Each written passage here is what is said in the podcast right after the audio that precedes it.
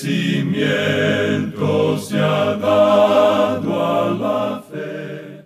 A través de la Biblia, un análisis de la Biblia libro por libro que le ayudará a crecer espiritualmente. Estos estudios fueron diseñados por el Dr. J. Vernon McGee. Acompáñenos en este fascinante recorrido a través de la Biblia. La palabra de Dios.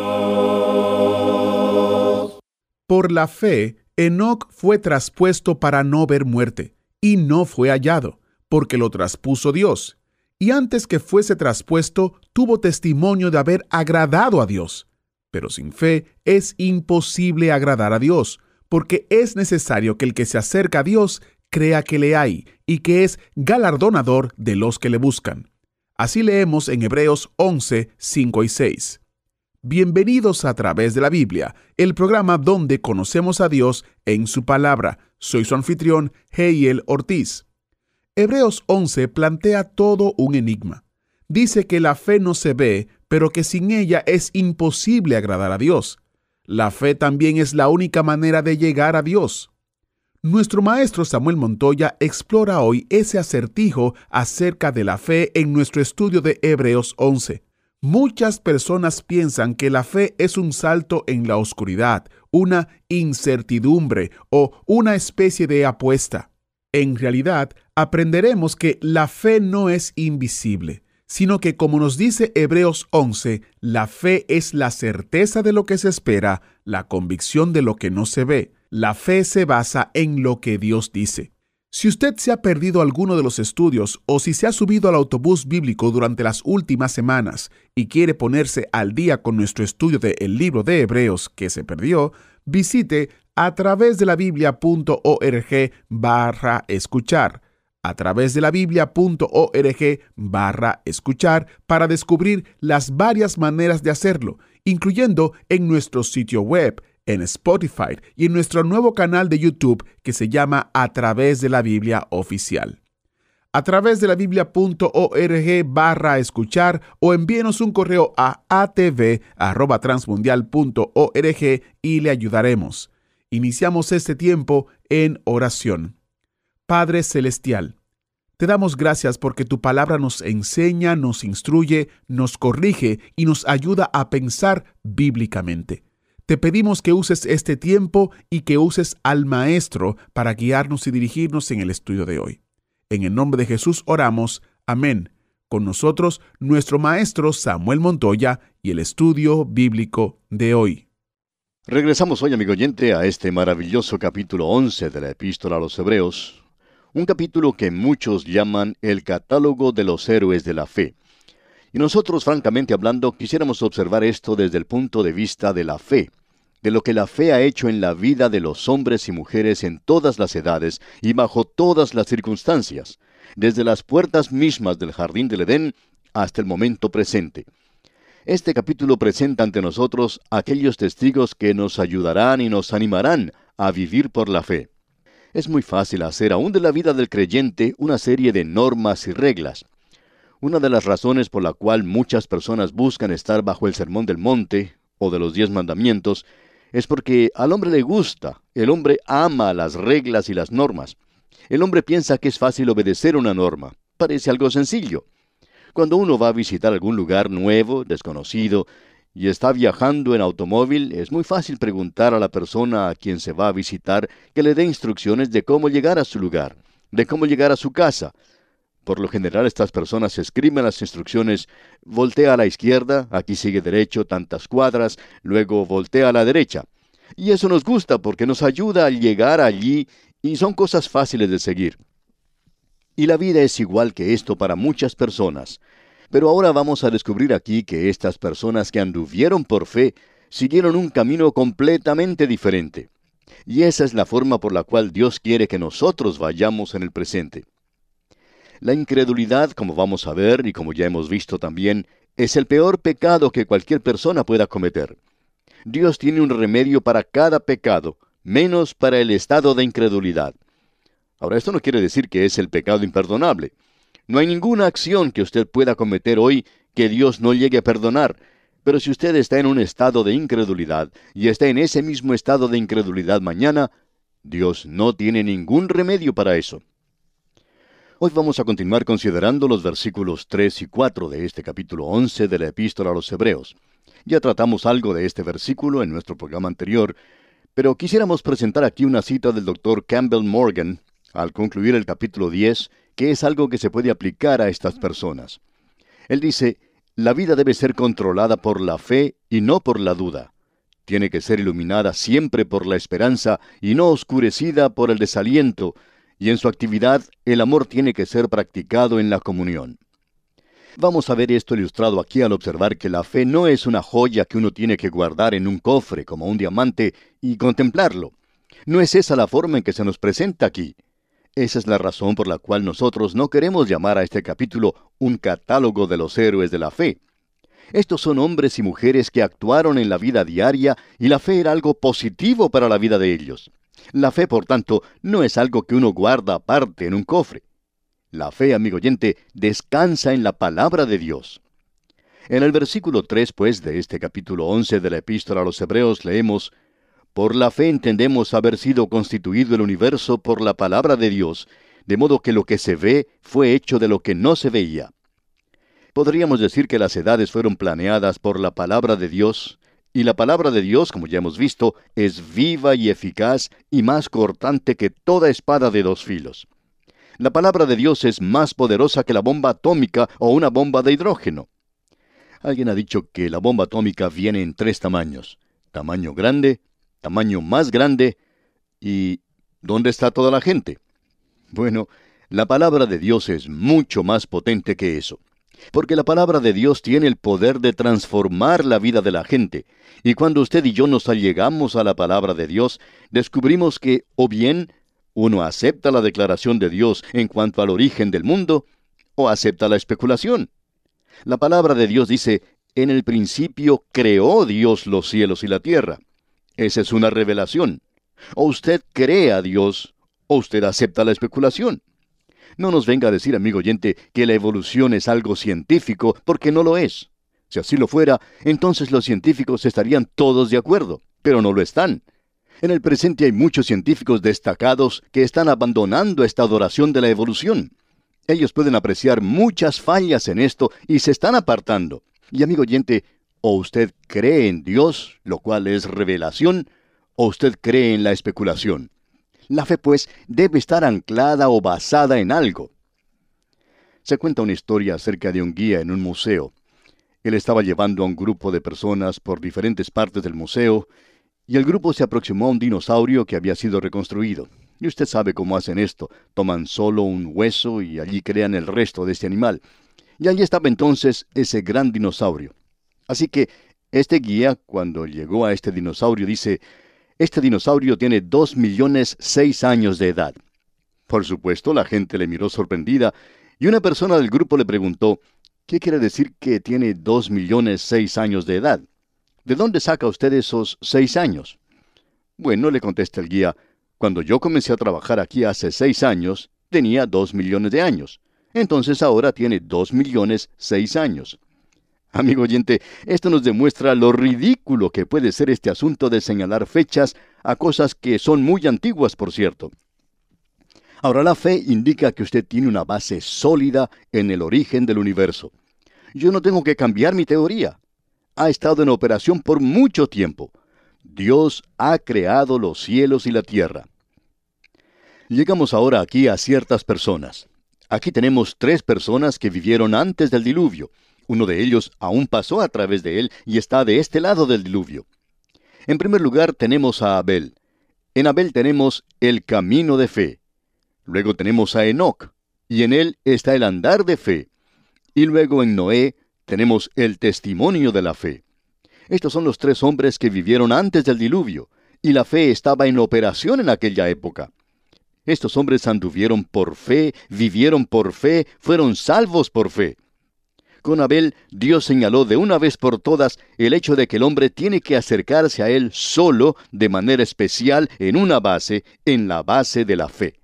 Y que la salvación tiene que ser por medio de la fe en Cristo.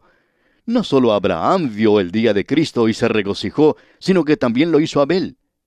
En el versículo 4 de este capítulo 11 de esta epístola a los Hebreos leemos, Por la fe Abel ofreció a Dios más excelente sacrificio que Caín, por lo cual alcanzó testimonio de que era justo, dando Dios testimonio de sus ofrendas, y muerto, aún habla por ella.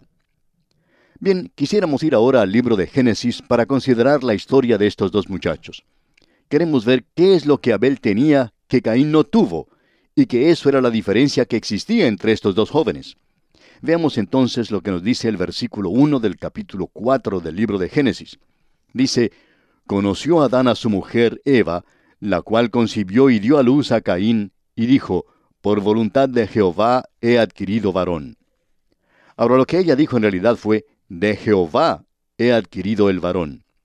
Ahora, ¿de qué varón estamos hablando aquí? Bueno, Dios le había dicho a Eva que vendría uno de su simiente, la simiente de la mujer. Y pondré enemistad entre ti y la mujer, eso dijo hablando a Satanás. Y entre tu simiente y la simiente suya, ésta te herirá en la cabeza. ¿La cabeza de quién? La de Satanás. Esta te herirá en la cabeza y tú le herirás en el calcañar.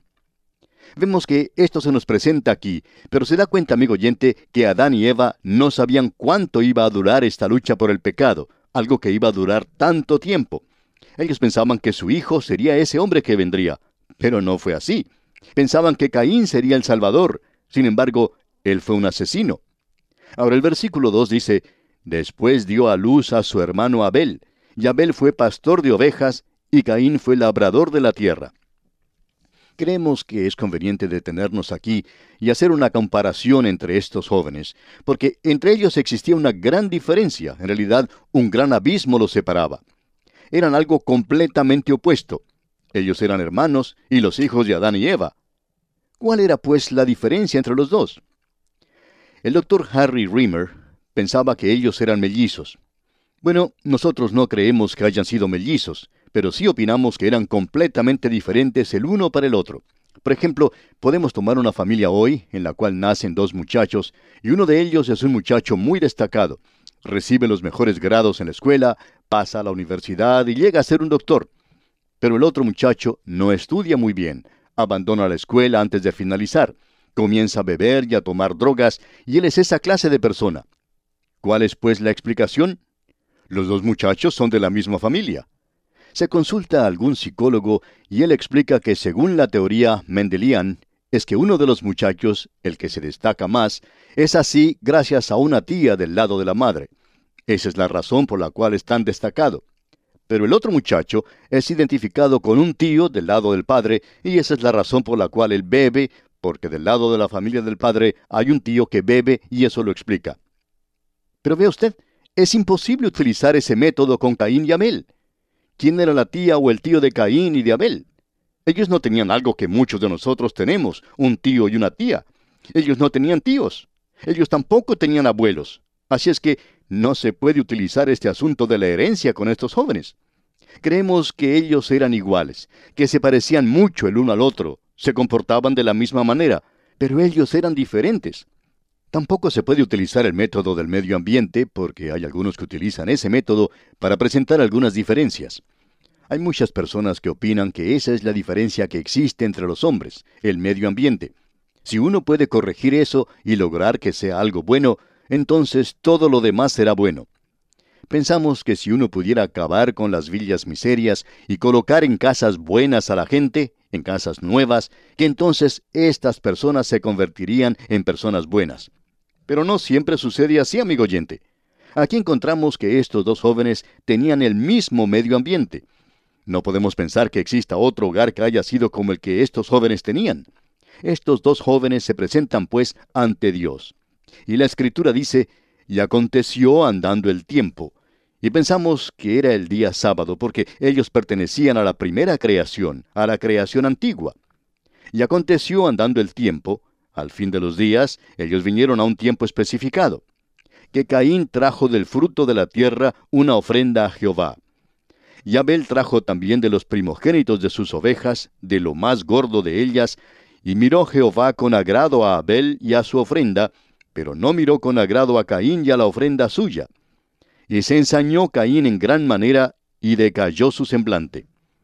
Estamos leyendo en el capítulo 4 de Génesis, versículos 3 al 5. Ahora, ¿cuál es la diferencia entre las dos ofrendas? ¿No se presentaron ambos jóvenes en obediencia a Dios? No, amigo oyente, no lo hicieron así. Dios les había revelado a ellos que tenían que traer un sacrificio, un cordero, y ese cordero señalaba hacia Cristo. Ahora alguien quizá nos diga, pero cuando uno lee en Génesis, eso no aparece allí. Y así es, amigo oyente, no lo dice. Pero ese versículo que leímos en Hebreos capítulo 11 sí lo dice. Por la fe, Abel ofreció a Dios más excelente sacrificio que Caín. Él hizo eso por la fe. Ahora observemos esto nuevamente. La fe viene por el oír y el oír por la palabra de Dios. Este hombre había tenido una revelación de parte de Dios. Lo mismo sucedió con Caín. Ambos estaban en la misma familia.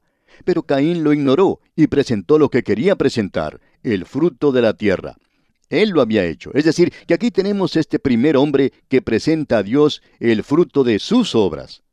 Y hay muchas personas que aún se están presentando de la misma manera.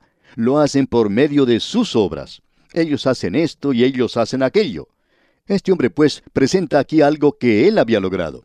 Pero Abel trae un cordero y lo sacrifica.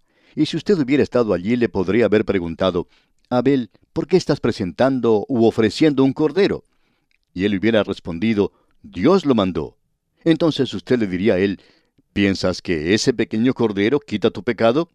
A lo cual él le hubiera respondido, por supuesto que no. Bueno, ¿por qué lo traes entonces? Bueno, le hubiera respondido él, Dios me lo dijo, Él nos ordenó que lo ofreciéramos. Pero, ¿qué es lo que tú comprendes? Bueno, contesta él, Dios le dijo a mi madre que vendría uno de su simiente que llegaría a ser el Salvador, y este cordero está señalando hacia aquel que será el Salvador. Yo lo hago por fe, mirando hacia el momento cuando un libertador y salvador vendrá. Así es que, al mismo comienzo, amigo oyente, Dios presentó muy claramente un camino abierto hacia él. Sin derramamiento de sangre no hay remisión de pecados que nosotros nos presentamos ante Dios en una sola base, que somos pecadores y que el castigo por nuestros pecados debe ser pagado. Esa es la razón por la cual ese cordero debe ser sacrificado. El pequeño cordero no puede quitar el pecado, pero mira en fe hacia la venida de Cristo, y Él es el Cordero de Dios que quita el pecado del mundo. Así es que la ofrenda de Abel señala hacia Cristo, y Él lo hizo por la fe. Este es el camino de la salvación que Él nos presentó de una manera muy clara. En el mismo comienzo, pues, Dios arregló esto en la primera oportunidad que se presentó. Y aun cuando en el día de hoy el hombre pueda ser un extraño, un vagabundo y un insensato, no necesita cometer el mismo error. Dios ha presentado esto de una manera muy clara, que Cristo es el camino hacia Él mismo y que Dios lo entregó a Él para morir por nuestros pecados. Eso hace de esto algo muy importante, por cierto. Ahora, volviendo al capítulo 11 de la epístola a los Hebreos, continuamos con el siguiente hombre que aquí se presenta. No vamos a avanzar mucho con él, pero observemos un poco a Enoch. Y en él podemos apreciar el andar en la fe. Si usted viene a Dios a través de Cristo, el camino, entonces usted puede andar con él. Y es el andar del creyente lo que llega a ser importante. En el versículo 5 de este capítulo 11 de Hebreos leemos, Por la fe Enoc fue traspuesto para no ver muerte, y no fue hallado porque lo traspuso Dios. Y antes que fuese traspuesto, tuvo testimonio de haber agradado a Dios. Enoc agradó a Dios. ¿Cómo fue que lo hizo? Por la fe, amigo oyente, por la fe. En el versículo 6 podemos leer, Pero sin fe es imposible agradar a Dios, porque es necesario que el que se acerca a Dios crea que le hay y que es galardonador de los que le buscan. Amigo oyente, si usted no está dispuesto a ir a Dios por medio de su camino y creer en Él, usted no puede agradar a Dios. Pero sin fe es imposible agradar a Dios, porque es necesario que el que se acerca a Dios crea que le hay y que es galardonador de los que le buscan. En esta epístola se habla mucho en cuanto a la recompensa, y la razón para esto es que aquí tenemos un énfasis en la vida del creyente, porque nosotros tenemos un Salvador que vive en el cielo y quien está de nuestro lado, y existe una recompensa por vivir la vida cristiana. Pero la salvación no es una recompensa, es un regalo, es un obsequio. usted trabaja para lograr su recompensa, pero no para lograr la salvación. Eso viene por la fe. Pero el andar del creyente es también por la fe. Y se nos dice que por la fe Enoc fue traspuesto para no ver muerte, y no fue hallado porque lo traspuso Dios. Esto nos muestra que debemos regresar otra vez al libro de Génesis y ver la historia de Enoch en este libro. Creemos que lo único que podemos mencionar hoy es el capítulo donde ese relato se encuentra. En el capítulo 5 del libro de Génesis se menciona a Enoch por primera vez. Este es un capítulo muy triste. Se nos dice que en Adán todos morimos. Bueno, por cierto que comenzó de esta manera. Se nos dice que este es el libro de las generaciones de Adán. Y en Génesis capítulo 5 versículo 1 leemos, El día en que creó Dios al hombre, a semejanza de Dios lo hizo. Luego se nos dice cuánto tiempo vivió Adán y que engendró a un hijo. Aquí se menciona a Set. Nosotros seguimos o pertenecemos a ese linaje.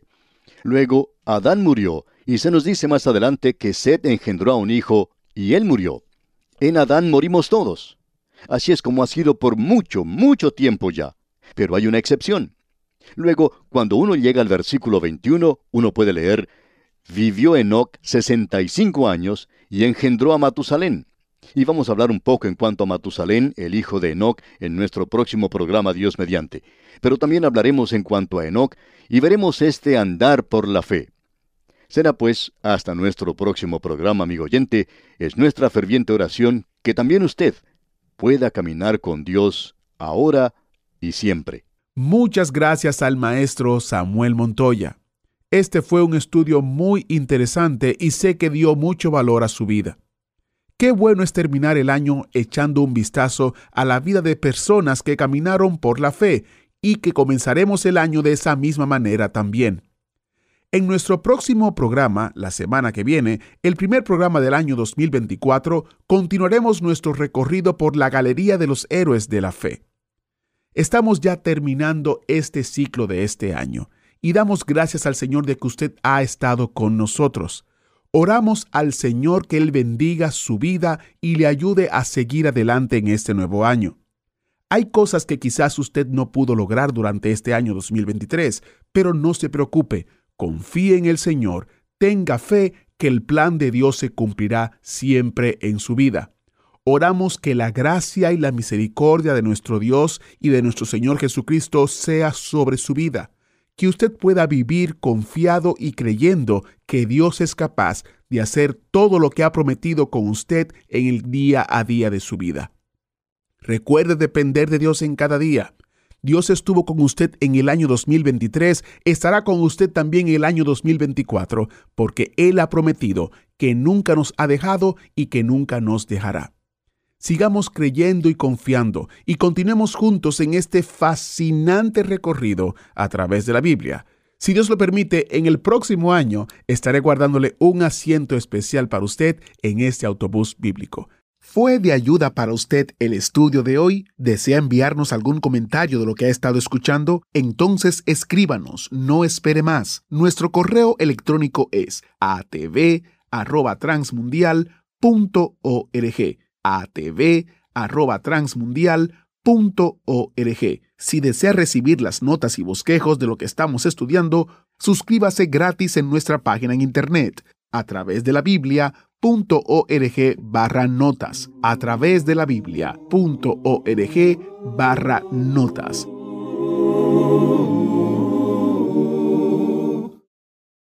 Muchas gracias por su sintonía. Para nosotros es de suma importancia contar con su audiencia. Como ustedes saben, a través de la Biblia es una producción de Radio Transmundial. Por más de 20 años, Radio Transmundial ha publicado un devocional para todo el año llamado Alimento para el Alma. Este devocional ha bendecido a hispanos en todo el mundo. Por eso queremos que usted también sea bendecido al utilizar este devocional cada día. Llámenos al número 1-800-880-5339 y tendrá una copia impresa sin costo alguno de Alimento para el Alma 2024. Es gracias a la generosidad de sus ofrendas que podemos ofrecer este libro especial sin costo alguno para usted. El número otra vez es 1-800-880-5339. Estamos en Carolina del Norte y contestamos los teléfonos entre las 9 a.m. y 5 p.m. Si no contestamos, por favor, déjenos un mensaje y le devolveremos a la mayor brevedad posible. Es vital para nosotros contar con sus oraciones y también queremos orar por usted. También contamos con sus ofrendas y donaciones que hacen posible que este ministerio continúe llevando la palabra entera al mundo entero. Si quieres ser parte de nuestro grupo de oración o si quieres ser parte de nuestros hermanos que colaboran fielmente para este ministerio, solo debe de llamarnos 1-800-880-5339 y con mucho gusto le atenderemos. Cuando nos llame, recuerde que estamos en la costa este de los Estados Unidos, en Carolina del Norte, y tomamos las llamadas desde las 9 de la mañana hasta las 5 de la tarde.